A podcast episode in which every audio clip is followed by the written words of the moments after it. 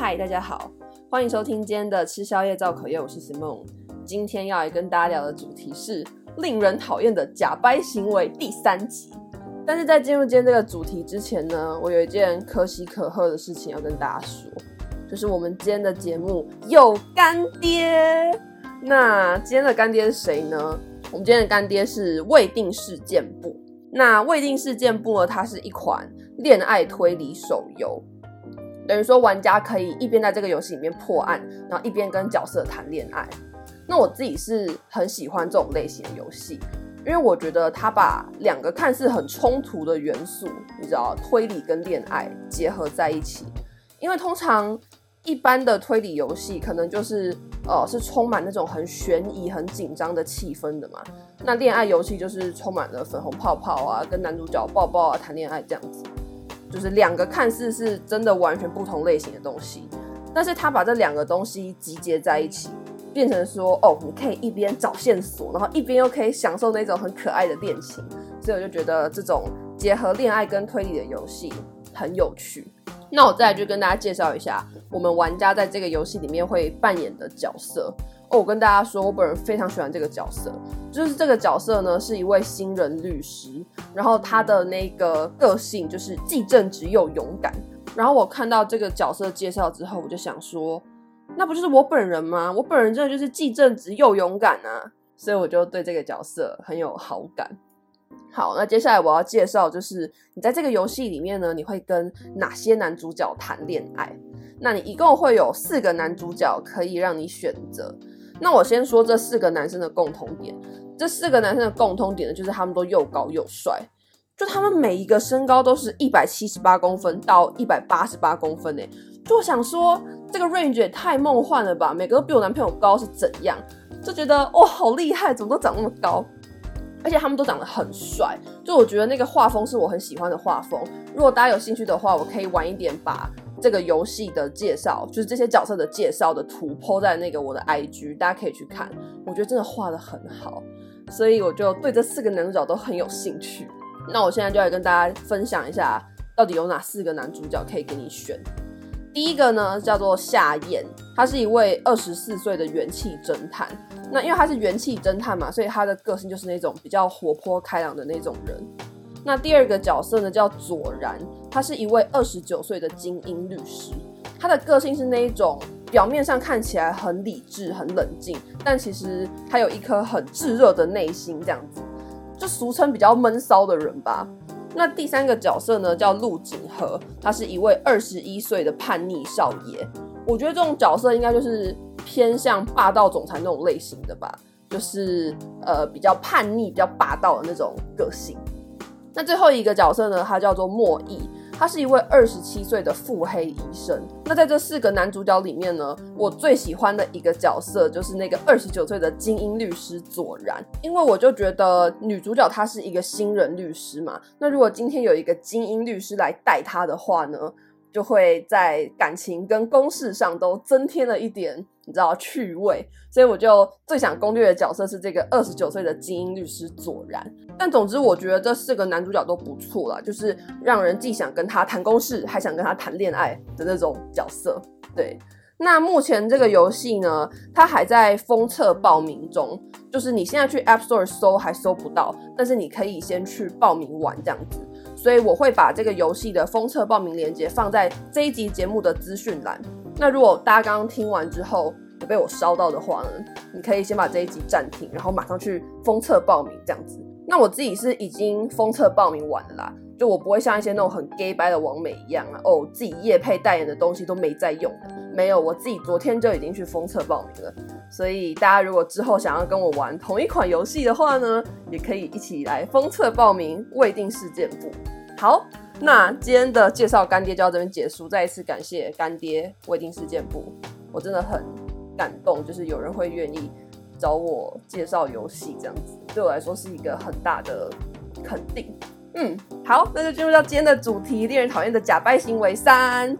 但是在进入到这个主题之前呢，我要先抱怨一下我个人的琐事啊。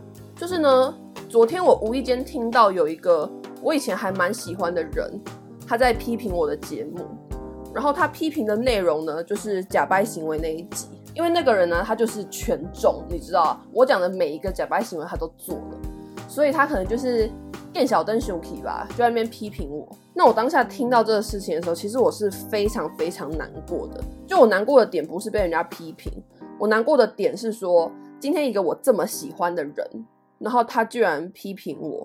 就你知道，我觉得他的那一个批评的攻击性是远远大于随便一个路人。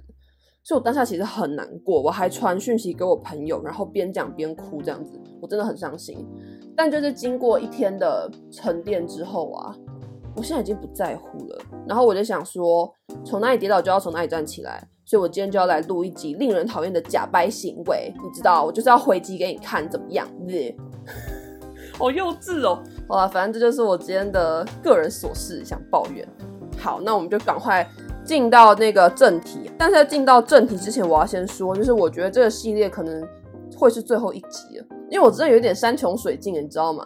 就是我感觉全世界的假扮行为都已经被我讲过一遍了，所以这很有可能会是最后一集。对，就想说先跟大家说一下，这个大家最爱的系列可能要走入尾声了。好啦，赶快来讲哦。第一个令人讨厌的假掰行为呢，诶，我给他下的标题叫做。我不关注别人的八卦，我只关注国际大事。就是呢，我直接拿罗志祥和周扬青的那个事情来举例好了。这一类的人呢，他在罗志祥一出事的当下，他就会兴高采烈的转发罗志祥的新闻，然后在他的脸书打说：哈哈哈哈哈，罗志祥终于出事了哦，实在是太疗愈了。周扬青加油，一定要痛扁这个渣男。这样子，你知道，他当下就是很开心的。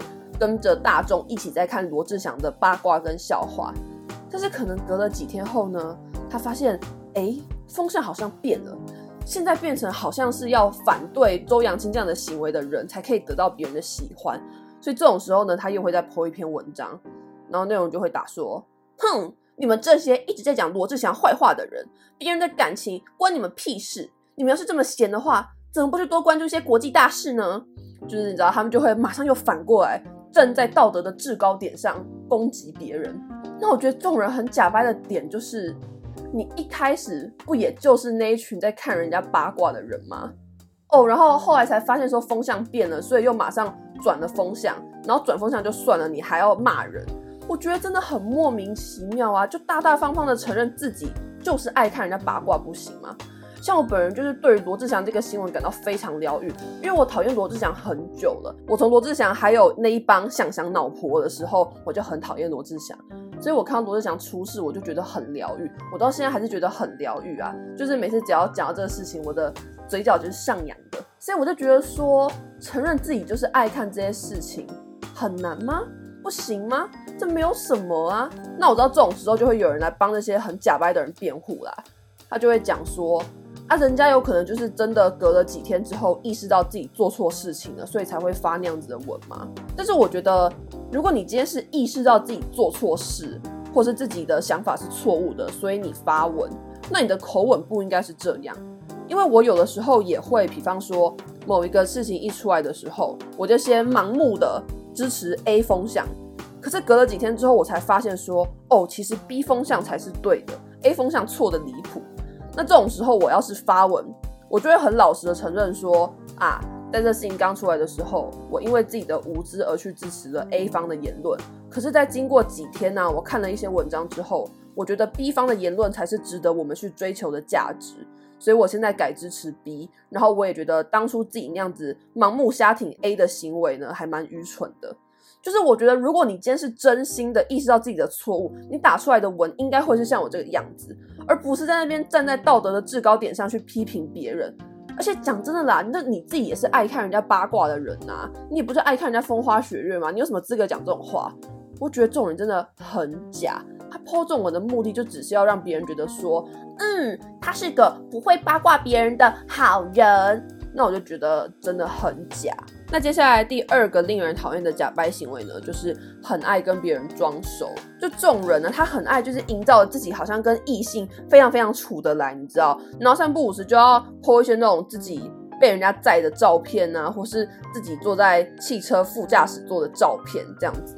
而且他们 po 这些照片的时候啊，他都不会真的拍到那个当事人，他只会。拍到当事人的可能背影或者当事人的腿，然后就是要让看的人知道说，哦，我是一个异性缘很好的人这样子。但其实那一些被他拍的人啊，根本就没有想要跟他交朋友的意思。那些人就只是呃出于人情才载他这样子。这样讲好像有一点抽象，对不对？我直接举一个我身边的人的例子啊，就是我身边有一个女的啊。她就是很爱跟男生装熟，她好像就是装的说，哦，所有男生都是他的 buddy buddy 的那种感觉。但我一开始也不知道他是在装熟，我就是想说，哦，他可能真的跟那男生很好吧。然后那个女生啊，她每天都会拍自己坐在男生机车后座的照片，就很爱发。可是我那时候也没有想很多，那时候就想说，哦，可能她就是真的有很多男生在吧，这样子就是一个男人缘很好的女孩子这样。结果后来有一次呢。我就跟他那一群男生好朋友在聊天，然后我才知道说，其实那些男生好朋友根本就没有想要跟这个女生当朋友的意思，他们也没有想要载这个女生，就只是因为这个女生一直在卢他们，一直在跟他们装熟，所以他们就只好载她这样。然后我就觉得这种人很假掰啊，就是你今天如果真的想要跟对方交朋友，那你就真心诚意的去跟人家交朋友啊，你不要就是。整天在那边假来假去的哦，好像跟每个人都很好，但实际上你只是想要营造出自己很夯的那种感觉。